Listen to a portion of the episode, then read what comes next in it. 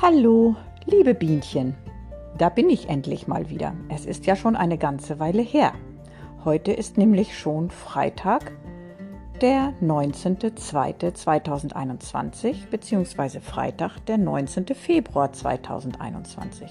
Und eine weitere Woche mit dem Homeschooling liegt hinter uns und es liegt auch noch eine Woche vor uns.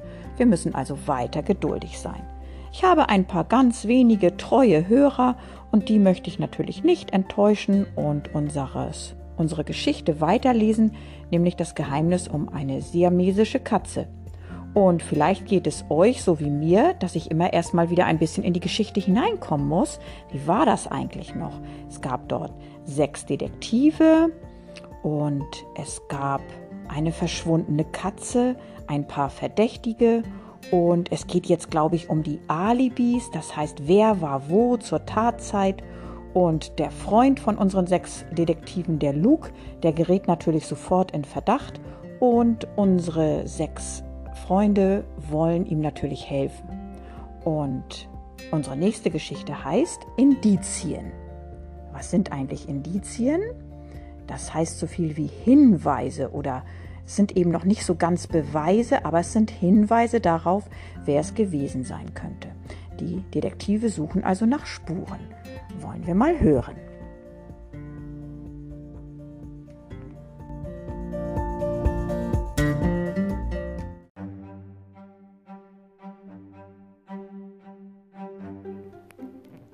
Was ist passiert, Flip? rief Rolf. Du bist ja eine Ewigkeit fort gewesen. Flip warf sich neben die anderen auf den Rasen. Vector und Tupping behaupten steif und fest, Luke wäre der Dieb. Der arme Luke. Denkt nur, einmal heulte er wie ein kleines Kind. Die Kinder konnten es kaum fassen, dass ein so großer Junge heulte. Komisch, meinte Betty kopfschüttelnd. Wir wissen genau, dass Luke die Katze nicht gestohlen hat, und doch scheint es so, als könnte nur er es getan haben. Dicky nickte nachdenklich. Ja, das ist eine rätselhafte Geschichte. Es hat eigentlich gar keinen Zweck, unsere verdächtigen Personen zu befragen. Luke sagt ja selbst, dass außer ihm niemand in der Nähe des Katzenhauses war. Und doch kann ich nicht glauben, dass er Dunkelschön gestohlen hat. Er hätte gar nicht den Mut dazu, selbst wenn er es tun wollte. Wo mag Dunkelschön jetzt wohl sein? sagte Betty. Wenn wir das wüssten, könnten wir den Dieb leicht feststellen, meinte Rolf, denn derjenige, der sie jetzt hat, muss ja ein Freund des Diebes sein. Wie sollen wir bloß hinter dieses Geheimnis kommen? Könnten wir nicht Indizien suchen? fragte Betty. Ach, da fällt mir etwas ein, rief Flip. Da, will heute Abend noch einmal in den Garten gehen, um die Umgebung des Katzenhauses zu untersuchen. Sicherlich hofft er ebenfalls Indizien zu finden. Natürlich Indizien, die gegen Luke sprechen. Dicky sprang auf. Wir müssen ihm zuvorkommen. Willst du etwa über die Mauer klettern? fragte Rolf erstaunt. Das wird uns schlecht bekommen. Ach wo, bevor Tupping und Vector zurückkommen, sind wir längst wieder fort. Es wird eine Weile dauern, bis sie Lukes Stiefvater alles erzählt haben. Du hast recht. Rolf stand ebenfalls auf. Kommt, wir wollen gleich gehen. Vielleicht finden wir irgendeine Spur. Aber Betty wollen wir lieber nicht mitnehmen, meinte Flip. Sie ist noch zu klein für solch ein gefährliches Unternehmen. Selbstverständlich komme ich mit, widersprach Betty entrüstet. Sei nicht gemein, Flip. Ich brauche nur etwas Hilfe, um über die Mauer zu kommen. Vielleicht entdecke gerade ich ein Indiz, das ihr überseht. Ich könnte sehr nützlich sein. Ja, das ist wahr. Dicky ergriff wie gewöhnlich Bettys Partei. Lass sie mitkommen, Flip. Wir können sie nicht gut ausschließen. Betty ging also mit. Aber Purzel musste zurückbleiben. Diesmal sperrten die Kinder ihn in den Fahrradschuppen und schlossen die Tür zu. Sie mussten sicher sein, dass er nicht plötzlich wieder in Frau Kentlings Garten auftauchte. Dicky half Betty beim Überklettern der Mauer. Im Nachbargarten war alles wie ausgestorben. Vorsichtig schlichen die Kinder zum Katzenhaus. Die Katzen lagen lässig auf den Bänken und sahen die Kinder gelangweilt an. Seht euch nach Indizien um, sagte Rolf leise. Was für Indizien denn? flüsterte Betty. Das kann ich doch jetzt noch nicht sagen. Schaut auf den Boden und überall ringsherum. Seht mal, dort muss Luke am Nachmittag gearbeitet haben. Rolf zeigte auf einen Handkarren, der halb mit Unkraut gefüllt war. Daneben stak ein Spaten in der Erde. Lukes Jacke hing an einem Baum. Er hat das Beet umgegraben, sagte Dicky nachdenklich. Dort musste er jeden Menschen sehen, der sich den Katzen näherte. Die Kinder gingen zu der Stelle hin, an der Luke gearbeitet hatte, und blickten zum Käfig hin. Unmöglich konnte jemand ein Tier herausgenommen haben, ohne von Luke bemerkt worden zu sein. Und doch war Dunkelschön fort, und Luke bestritt, sie gestohlen zu haben. Auf welche Weise war sie dann aber verschwunden? Wir wollen mal um das Katzenhaus rumgehen und sehen, ob Dunkelschön vielleicht aus dem Käfig entwischt sein könnte, schlug Rolf vor. Ein guter Gedanke, sagte Dicky. Langsam gingen sie um den hölzernen Bau herum, der ähnlich wie moderne Hühnerställe auf starken Holzblöcken ruhte. Hier kann nirgends eine Katze entwischen, sagte Flip. Nicht das kleinste Loch ist zu sehen. Dunkelschön kann nicht fortgelaufen sein, jemand muss sie gestohlen haben. Gina zuckte die Achseln. Um vier Uhr haben deine Mutter und Fräulein Zitter sie noch gesehen. Aber als Tupping und Vector um fünf herkamen, war sie fort. Und während der ganzen Zeit hat Luke neben den Katzen gearbeitet. Das klingt ja nach Zauberei. Vielleicht ist sie wirklich verzaubert, sagte Betty ernst. Zauber vermag viel, vielleicht. Die anderen lachten sie aus. Betty wurde rot. Entweder ist Dunkelschön durch Zauberei verschwunden, oder sie war überhaupt nicht da, rief sie trotzig. Sie war aber noch um vier Uhr da, entgegnete Flip. Mami hat sie doch gesehen. Ach, was ist denn das da dort? Er deutete auf einen Gegenstand, der in dem Katzenkäfig lag. Die Kinder guckten durch das Drahtnetz. Es entstand ein kurzes Schweigen. Dicky hob die Augenbrauen und kratzte sich den Kopf. Verflixt, rief er. Das ist eine der kleinen Pfeifen, die Luke immer schnitzt. So war es tatsächlich. In dem Käfig lag allen sichtbar ein Indiz, das den Kindern gar nicht gefiel. Es gab nur eine Erklärung dafür. Luke musste in dem Käfig gewesen sein und die Pfeife verloren haben. Die Kinder wussten nicht mehr, was sie denken sollten. Es war nicht Luke, es war nicht Luke, rief Betty schluchzend. Wir wissen doch alle, dass er so etwas niemals tun würde. Ja, natürlich, sagte Dicky. Und doch liegt dort eine Pfeife, die nur Luke verloren haben kann. Das ist wirklich eine tolle Geschichte. Dicky, rief Betty aufgeregt, was wird Herr Grimm sagen, wenn er die Pfeife findet? Für ihn wird das ein sicherer Beweis dafür sein, dass Luke der Dieb ist. Dicky nickte. Natürlich, es ist ja auch ein unmissverständliches Indiz, wenigstens für jemand, der nicht über seine Nase hinaussehen kann. Aber für dich ist es doch auch ein solches Indiz, nicht wahr, Dicky? rief Betty nach seiner Hand greifend. Glaubst du, dass Luke die Pfeife in dem Käfig verloren hat? Dicky schüttelte den Kopf. Ich werde dir sagen, was ich glaube. Jemand hat die Pfeife dort hingelegt, um den Verdacht auf Luke zu lenken. Ja, so wird es sein, rief Rolf erregt. Kinder, die Sache wird immer geheimnisvoller. Weg da darf die Pfeife auf keinen Fall finden. Er ist bestimmt ist eine Irreführung. Flip nickte zustimmend. Du hast recht. Ich schlage vor, wir holen sie heraus und nehmen sie mit. Die Kinder blickten nachdenklich in den Käfig. Wie sollten sie die Pfeife herausholen? Die Tür war zugeschlossen und der Schlüssel war nicht da.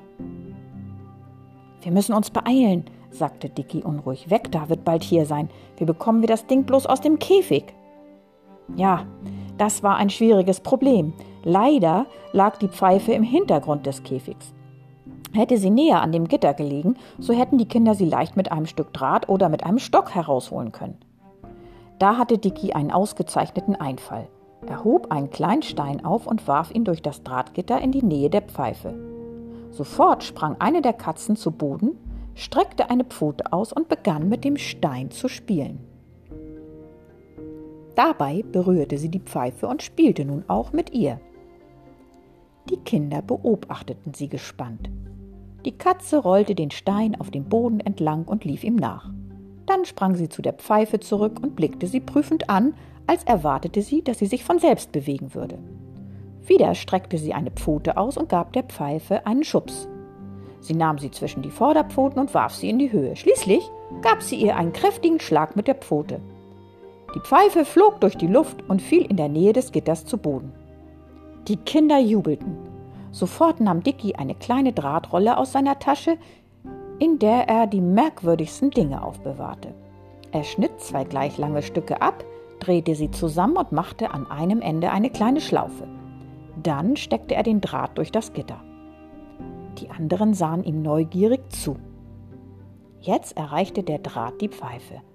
Dicky versuchte geduldig, sie in die Schlaufe zu bekommen. Die Katze beobachtete jede Bewegung des Drahtes. Plötzlich berührte sie ihn spielerisch mit einer Pfote. Die Schlinge legte sich direkt über die Pfeife. Danke, Mieze, rief Dicky. Vorsichtig zog er die Pfeife näher. Dann ruckte er den Draht in die Höhe. Die Pfeife flog durch das Gitter und fiel Betty vor die Füße. Betty hob sie auf. Dicky strahlte. Da haben wir sie. Lass mal sehen. Ja, es ist eine von Lukes Pfeifen. Ein Glück, dass ich sie rausbekommen habe. Nun wird Vector kein Indiz gegen Luke finden. Du bist sehr klug, Dicky, sagte Betty bewundernd. Das war gute Arbeit, lobte auch Flip.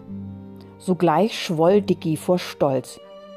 Das ist noch gar nichts, sagte er eingebildet. Ich habe schon bessere Ideen gehabt. Einmal. Ach, halt den Mund, riefen Gina, Rolf und Flip. Dicky schwieg und steckte die Pfeife in die Tasche. Wir müssen nachsehen, ob noch mehr Indizien in dem Käfig sind, meinte Flip. Die Kinder pressten ihre Gesichter gegen das Gitter. Betty rümpfte die Nase. Hier riecht es nicht gut. Tiere riechen niemals gut, wenn sie eingesperrt sind, meinte Rolf. Es riecht nicht nach Tieren, sondern nach Benzin oder sowas, entgegnete Betty. Die anderen schnupperten aufmerksam. Es ist Terpentin, sagte Dicky. Ich rieche es auch, ganz schwach allerdings nur. Das ist leider kein Indiz, Betty, obwohl man auch Gerüche beachten muss. Vielleicht benutzt Fräulein Harmer Terpentin, um den Käfig zu reinigen. Die Kinder gingen noch einmal um das Katzenhaus herum und spähten aufmerksam hinein, aber sie konnten nichts Besonderes mehr entdecken. Zu dumm, sagte Dicky. Nicht der kleinste Anhaltspunkt. Nur gut, dass Tupping und Weg da nicht die Pfeife gesehen haben. Bestimmt hat jemand sie in den Käfig gelegt, um den Verdacht auf Luke zu lenken. Was für ein gemeiner Trick. Wollen wir nicht einfach ein paar Sachen in den Käfig werfen, um Weg da zu verwirren? schlug Flip vor. Die anderen waren sofort Feuer und Flamme. Dicky bedauerte nur, dass er die Idee nicht selber gehabt hatte. Ja, ja, das machen wir, rief Rolf aufgeregt. Wir nehmen allerlei alberne Dinge, die unmöglich auf Luke deuten können. Das wird weg da gewaltige Kopfschmerzen bereiten. Kichernd überlegten die Kinder, was sie in den Käfig werfen sollten. Ich werde einen Pfefferminzbonbon hineinwerfen, sagte Flip und zog eine Rolle Bonbons aus der Tasche. Und ich ein Stück von meiner Haarschleife, rief Gina. Sie ist heute Morgen entzwei gerissen und ich habe die beiden Enden in meine Tasche gesteckt. Ich habe ein paar blaue Knöpfe von dem Mantel meiner Puppe bei mir und werde einen davon hineinwerfen, sagte Betty. Rolf suchte in seinen Hosentaschen umher. Hatte ich nicht ein paar neue braune Schnürsenkel bei mir? Ach, da sind sie ja. Einer davon kommt in den Käfig. Einer davon. Was wirst du hineinlegen, Dicky? fragte Betty. Dicky holte schweigend eine Handvoll Zigarrenstummel aus seiner Tasche. Die anderen sahen ihn erstaunt an. Äh, wozu sammelst du denn Zigarrenstummel? fragte Rolf. Ich rauche sie, antwortete Dicky mit gespielter Gleichgültigkeit. Sie stammen aus dem Aschenbecher meines Vaters. Flip warf ihm einen scharfen Blick zu. Ich glaube nicht, dass du sie rauchst, du elender Angeber, Du trägst sie bestimmt nur in der Tasche, um wie ein Erwachsener zu riechen. Ich habe schon oft bemerkt, dass deine Kleider nach Zigarrenrauch stinken. Dicky ärgerte sich, dass Flip ihn durchschaute. Er tat, als hätte er gar nicht hingehört und sagte, ich werde einen Zigarrenstummel unter den Käfig legen und einen zweiten hineinwerfen. Hoffentlich fressen die Katzen ihn nicht und verderben sich daran den Magen. Zwei Zigarrenstummel werden Vector an den Rand des Wahnsinns bringen. Lachend und schwatzend verteilten die Kinder ihre Indizien.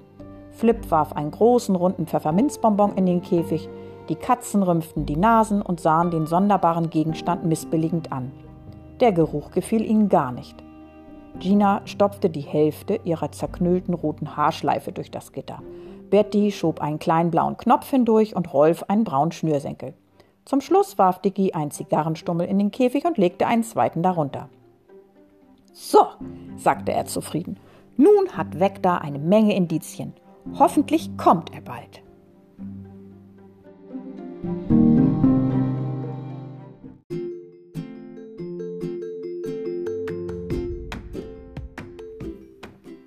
Ja, meine lieben treuen Hörerinnen und Hörer, ich glaube, es wird jetzt richtig spannend, oder?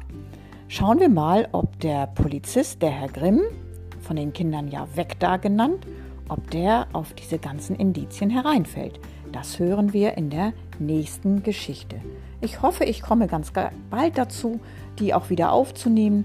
Aber für heute verabschiede ich mich erstmal von euch. Tschüss, ihr Lieben, eure Frau Heidmann.